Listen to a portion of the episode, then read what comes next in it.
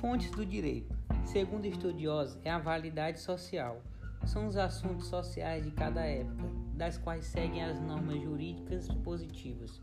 Fato das principais realidades sociais, assim como os, os econômicos, religiosos, morais, políticos, etc.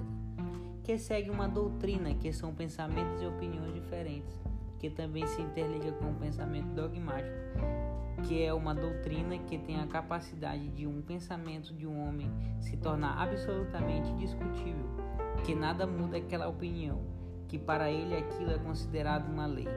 E com isso vem a questão da equidade, que é respeitar a igualdade do direito de cada um em um sentimento que seja considerado justo, assim como na antropologia, que estuda o homem em toda a sociedade, sempre conhecendo seus valores de todos e respeitando-os.